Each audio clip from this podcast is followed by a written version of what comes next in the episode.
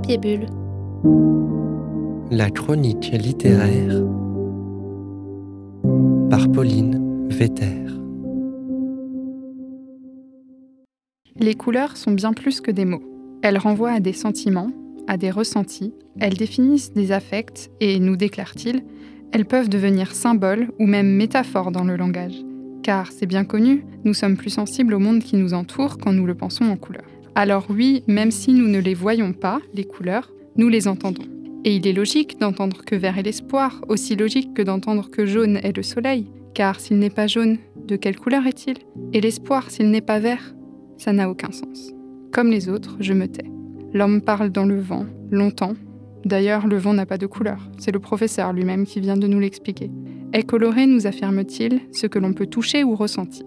Mais le soleil est jaune apparemment. Pourtant, je ne l'ai jamais touché. Et je ne crois pas être déjà tombé soleil de quelqu'un. Ça n'a aucun sens.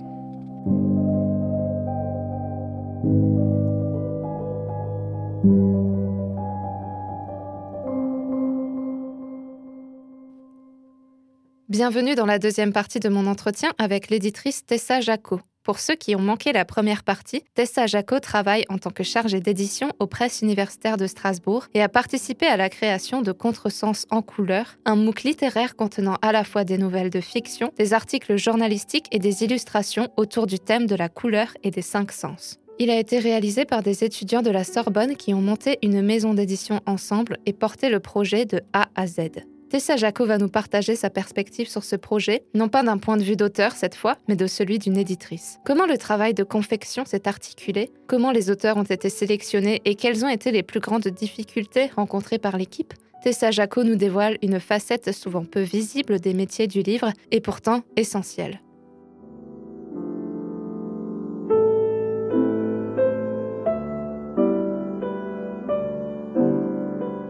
Est-ce que vous voulez parler du MOOC de Contresens, de la maison d'édition Contresens, de comment s'est lancé ce projet?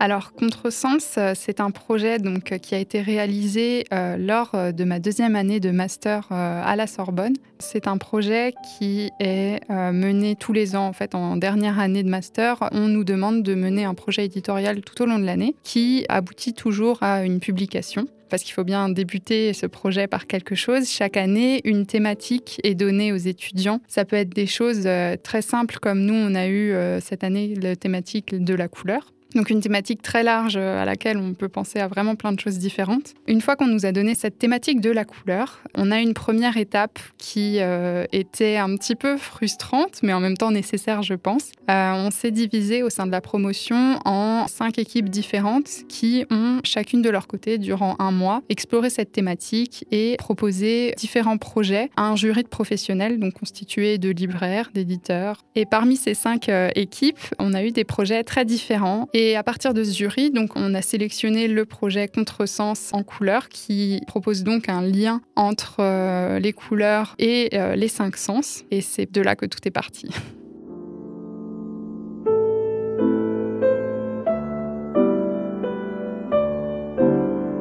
Ça vous a pris combien de temps depuis le début jusqu'à la parution? La première étape où on était en différentes équipes, ça a duré à peu près un mois. Donc euh, on a débuté le travail sur le projet Contresens en couleur vraiment à partir du début du mois de novembre. Et la parution a eu lieu euh, fin mai, donc euh, à peu près 6-7 mois je dirais en tout. C'est plutôt court? Ça dépend des projets. C'est vrai que là, c'était quelque chose d'assez spécifique avec une fabrication très compliquée, un nombre d'auteurs très important. Six mois, c'est pas un, temps qui est euh, inhabituel pour des projets éditoriaux. Certains livres euh, sont, travaillés sur une année, voire des fois un peu plus en fonction des projets, mais certains livres euh, sont aussi travaillés sur des délais beaucoup plus courts. C'est un, un temps raisonnable, je dirais. Et alors, vous avez lancé un appel à texte? C'est ça. Une année, ça passe vite, donc on ne pouvait pas choisir de faire un projet où on allait aller chercher nous-mêmes un auteur, par exemple, et lui demander euh, d'écrire un texte sur une thématique donnée, puisque écrire, euh, ça prend du temps. C'est pour ça qu'il hum, y a eu cette idée et euh, cette contrainte de l'appel à texte. Nous avons lancé sur nos réseaux sociaux, sur notre site internet, un petit défi à qui voudrait bien le relever en donnant justement une ligne directrice qui était assez libre au final mais euh, la seule contrainte en finale sur le fond du texte, c'était de lier la couleur à un unique sens. On ne voulait pas avoir des textes qui parlaient à la fois de l'odorat, de l'ouïe, parce que après c'était très compliqué de les caser dans le projet. Par contre, euh, on a laissé le champ assez libre sur la forme du texte, c'est-à-dire que on a tout à fait euh, proposé et accepté de la poésie, des textes qui étaient plus personnels ou de la science-fiction. On a eu aussi, on a eu un, mélange de, de genres qui parfois était un peu compliqué. Euh, on a dû écarter certains textes qui auraient pu être très intéressants euh, dans leur individualité, mais qui ne, ne s'inscrivaient pas et ne, correspondaient pas en fait euh, à l'intégralité de, de ce que pouvait être notre MOOC.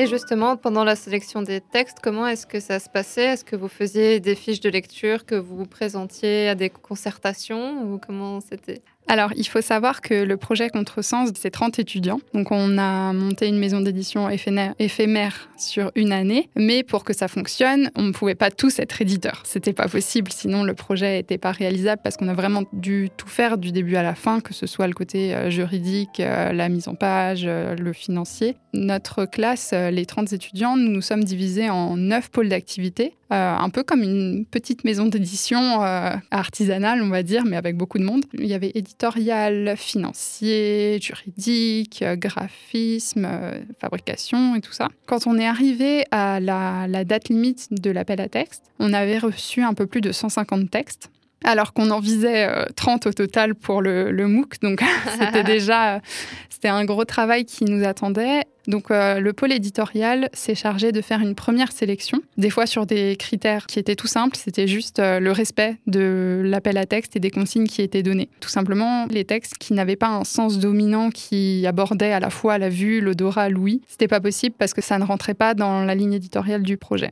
Et il me semble qu'ils nous ont proposé une cinquantaine de textes à peu près et nous sommes répartis ces 50 textes. On a eu un petit peu un rôle d'ambassadeur auprès de ces textes, c'est-à-dire que s'il y en avait un ou deux qui nous plaisaient, chaque étudiant était responsable de, de lire, de trouver des arguments pour défendre ce texte et nous avons organisé, euh, bien sûr à distance, en visioconférence, mais euh, nous avons organisé un comité de lecture comme il peut s'en passer euh, dans les maisons d'édition lors de la sélection de manuscrits, où chaque étudiant parlait du texte qu'il avait lu, le défendait, donnait des arguments pour justifier le fait que ce texte était essentiel dans le projet Contresens et qu'il s'inscrivait dans, dans notre ligne éditoriale ou qu'il allait bien avec tel ou tel autre texte. Donc c'était un moment qui était un petit peu à la fois angoissant et exaltant. Parce qu'il y a forcément des déceptions, euh, des textes qu'on aurait bien voulu garder, mais qui ne pouvaient pas euh, être sélectionnés. Contresens a été, en fait, dans sa fabrication, on a décidé de le séparer en cinq chapitres. Donc un chapitre par sens. Et forcément, on ne pouvait pas garder euh, dix textes pour l'ouïe, mais seulement deux pour le goût. Donc il y a eu aussi une phase un petit peu de, de rééquilibrage de chacun de ces chapitres qui a parfois guidé certains de nos choix.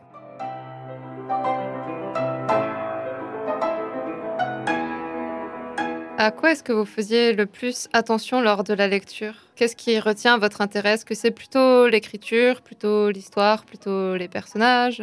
Pour ma part, parce que je pense que c'était très différent d'une personne à l'autre, ce qui m'a vraiment intéressée et qui a le plus retenu mon attention dans les textes, c'était justement l'exploration qui était faite entre le sens qui était convoqué et la couleur, les couleurs. Comment est-ce que l'ouïe, la vue ou l'odorat pouvaient euh, créer de nouvelles, euh, de nouvelles choses, de nouvelles sensations, euh, nous aider à, percevoir quelque chose qu'on voit naturellement et qu'on a dans notre quotidien? Comment est-ce que ce texte pouvait nous nous, pousser à l'envisager autrement, à nous sortir des sentiers euh, qu'on a l'habitude d'emprunter euh, tout le temps. Et en fait, moi, ce que j'aime beaucoup, c'est les textes qui nous poussent à réfléchir autrement aussi. Il y en a certains qui étaient très poétiques, euh, très littéraires. Il y en a d'autres qui étaient plus du l'ordre, de l'ordre du, témoignage. Et cette diversité-là, elle était aussi intéressante. Après, bien sûr, on ne peut pas faire l'impasse sur la qualité de la langue, comment le texte est construit, est-ce qu'il est cohérent, est-ce qu'il y a beaucoup de travail dessus parce qu'on avait peu de temps pour réaliser le, travail avec les auteurs. Donc, euh, certains textes qui étaient beaucoup trop longs ou qui demandaient beaucoup trop de corrections, forcément, ça rentrait aussi en compte euh, dans nos prises de décision.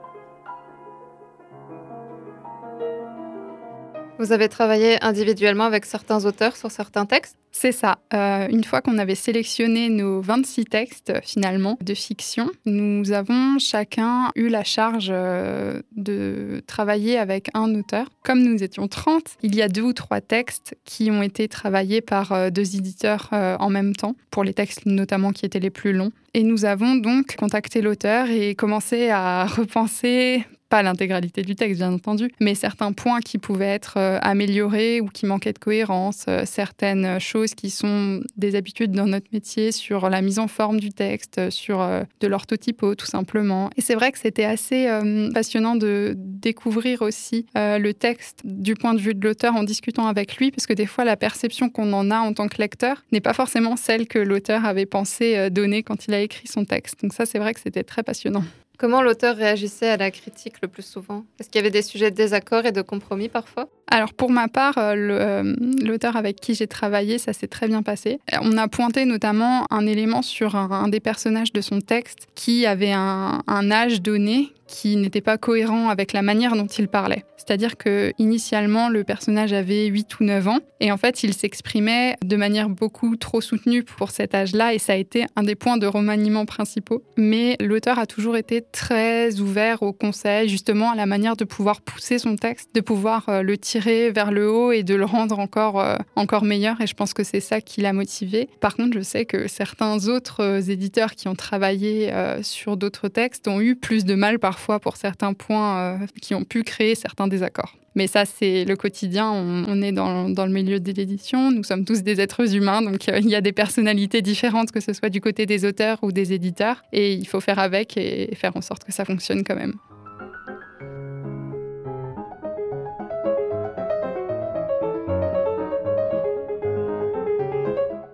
Ça sointe, ça bruisse, ça croisse. Ça s'agite, s'affaire et s'accroît tout autour. Elle ne voit rien. Ses paupières sont fermées et ses yeux éteints. Pourtant, les bruits incessants qui l'environnent lui font sentir la réalité. Elle l'aperçoit et lui prête des textures, des formes, des couleurs. Elle traverse un chaos de sonorités faisant écho à son corps qui stagne dans la baignoire. Elle perçoit tout. L'eau qui goutte strictement du robinet fuyant, son cou qui craque quand elle relève la nuque, la moiteur qui se condense sur les parois qui puis vient rouler le long de la faïence, ses ongles qui crissent en agrippant le rebord, son cœur en fureur qui frappe de plus en plus fort, le grincement fatigué de la porte entrebâillée, ses dents qui tremblent, qui claquent, son souffle qui siffle sur la surface de l'eau et vient résonner contre le carrelage rouge. Elle entend cette couleur et la laisse s'insinuer en elle, mate, violente, sans nuance. C'est une sensation immédiate et pesante qui la tient tout entière. Elle écoute ce bruit et se laisse envahir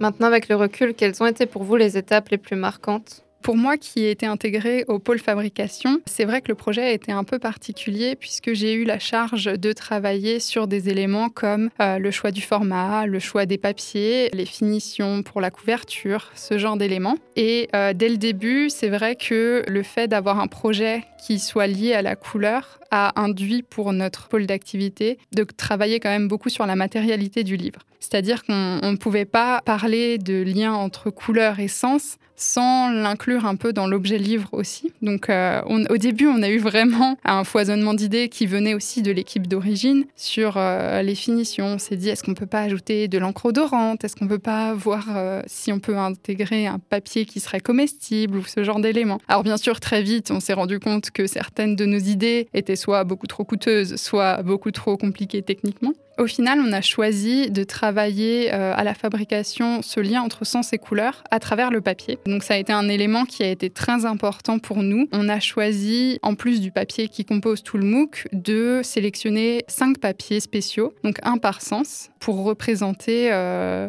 la vue, l'ouïe, l'odorat. On a contacté donc euh, le papetier Fedrigoni, qui est très connu et très spécialisé dans tout ce qui est papier de création, qui ont conclu un partenariat avec nous, qui ont été de très bons conseils. Mais le fait d'avoir une fabrication si spéciale ça a aussi eu des conséquences sur, euh, sur des choix éditoriaux parfois. Notamment le fait d'avoir des papiers différents pour l'imprimeur, c'est une contrainte technique aussi. On ne pouvait pas mettre les papiers spéciaux n'importe où dans le MOOC. Et ça a entraîné parfois une pagination différente pour certains chapitres. Il y a des chapitres qui sont un petit peu plus longs que d'autres. Et ça, c'est dû au fait qu'on a été obligé euh, de placer ces papiers à ces endroits-là. Et en parlant de l'imprimeur, c'est vrai que ça a été un des moments les, les, plus forts, je pense, pour notre pôle à la fabrication, parce qu'on a pu aller assister pardon, à l'impression de notre livre. On a travaillé avec deux imprimeurs différents euh, le premier qui est La Ville Imprimerie qui se situe à Paris. C'est un imprimeur qui est spécialisé euh, dans le braille, puisque bien sûr, quand on a parlé de couleurs, de sens, on a décidé d'inclure une partie en braille. On ne voulait pas forcément être euh, accessible et inclusif pour tout le monde parce que c'est très compliqué et c'est pratiquement impossible. Mais ce qu'on a voulu offrir au lecteur, c'était vraiment un objet qui permette d'expérimenter tout ce qui est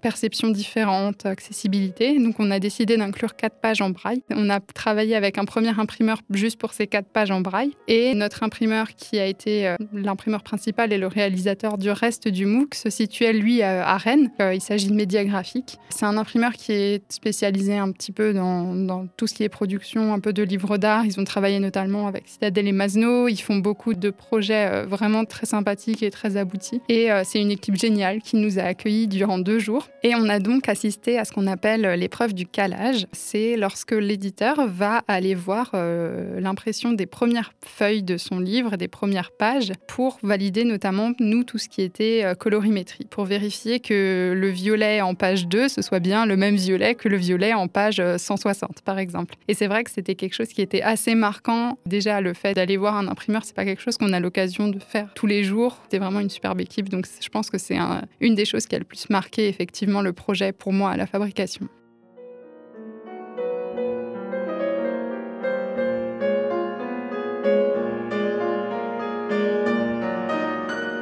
La sculpture par la couleur.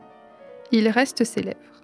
Ses lèvres un peu bossues, ses lèvres palotes, qui se fondent sur la toile blanche. Ses lèvres sans goût et sans parfum. Juste deux morceaux de chair fermés, l'un sur l'autre, comme s'ils cherchaient à s'entre-dévorer. Les rouges à lèvres aussi, je les laisse m'enivrer. Comme à l'école primaire, quand on dévissait les tubes de colle et qu'on reniflait à plein poumon les vapeurs d'acrylique jusqu'à en avoir la nausée. C'était un jeu. Je reprends les règles pour déceler quelle couleur me siera le mieux. La senteur qui saura habiller la chair nue.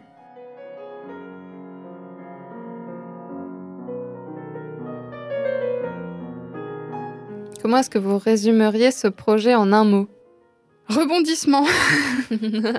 non, c'est vrai que c'était un projet qui était euh, très riche. On a eu énormément de contenus différents. C'est-à-dire que moi, je vous parle beaucoup de la fabrication parce que c'est le, pôle d'activité dans lequel j'ai travaillé. Mais on a notamment un pôle numérique qui a travaillé sur euh, l'établissement d'un podcast en parallèle de la publication imprimée. Donc, il y a eu euh, aussi des contenus enregistrés pour des lectures de certains de nos textes. On a fait également des audiodescriptions, des illustrations, toujours dans cette idée de proposer des perceptions alternatives et des expériences d'accessibilité. Avec euh, le nombre d'intervenants avec lequel on a travaillé, en termes de calendrier et de rebondissement, ça a toujours été assez riche. Il fallait s'adapter euh, aux contraintes qu'on allait rencontrer euh, qui n'étaient pas prévues. C'est-à-dire que, par exemple, quand on a lancé l'appel à texte, les, auteurs étaient en train d'écrire, le pôle éditorial préparait le comité de lecture, mais nous, en parallèle, à la fabrication notamment, il fallait quand même qu'on avance sur le projet. Et c'était très dur d'estimer la longueur qu'allaient faire les textes finaux qui allaient être retenus. Un des maîtres mots qui était important pour nous, c'était vraiment l'anticipation et la capacité à savoir rebondir. Euh, on a préparé différentes hypothèses sur la pagination du livre en fonction de,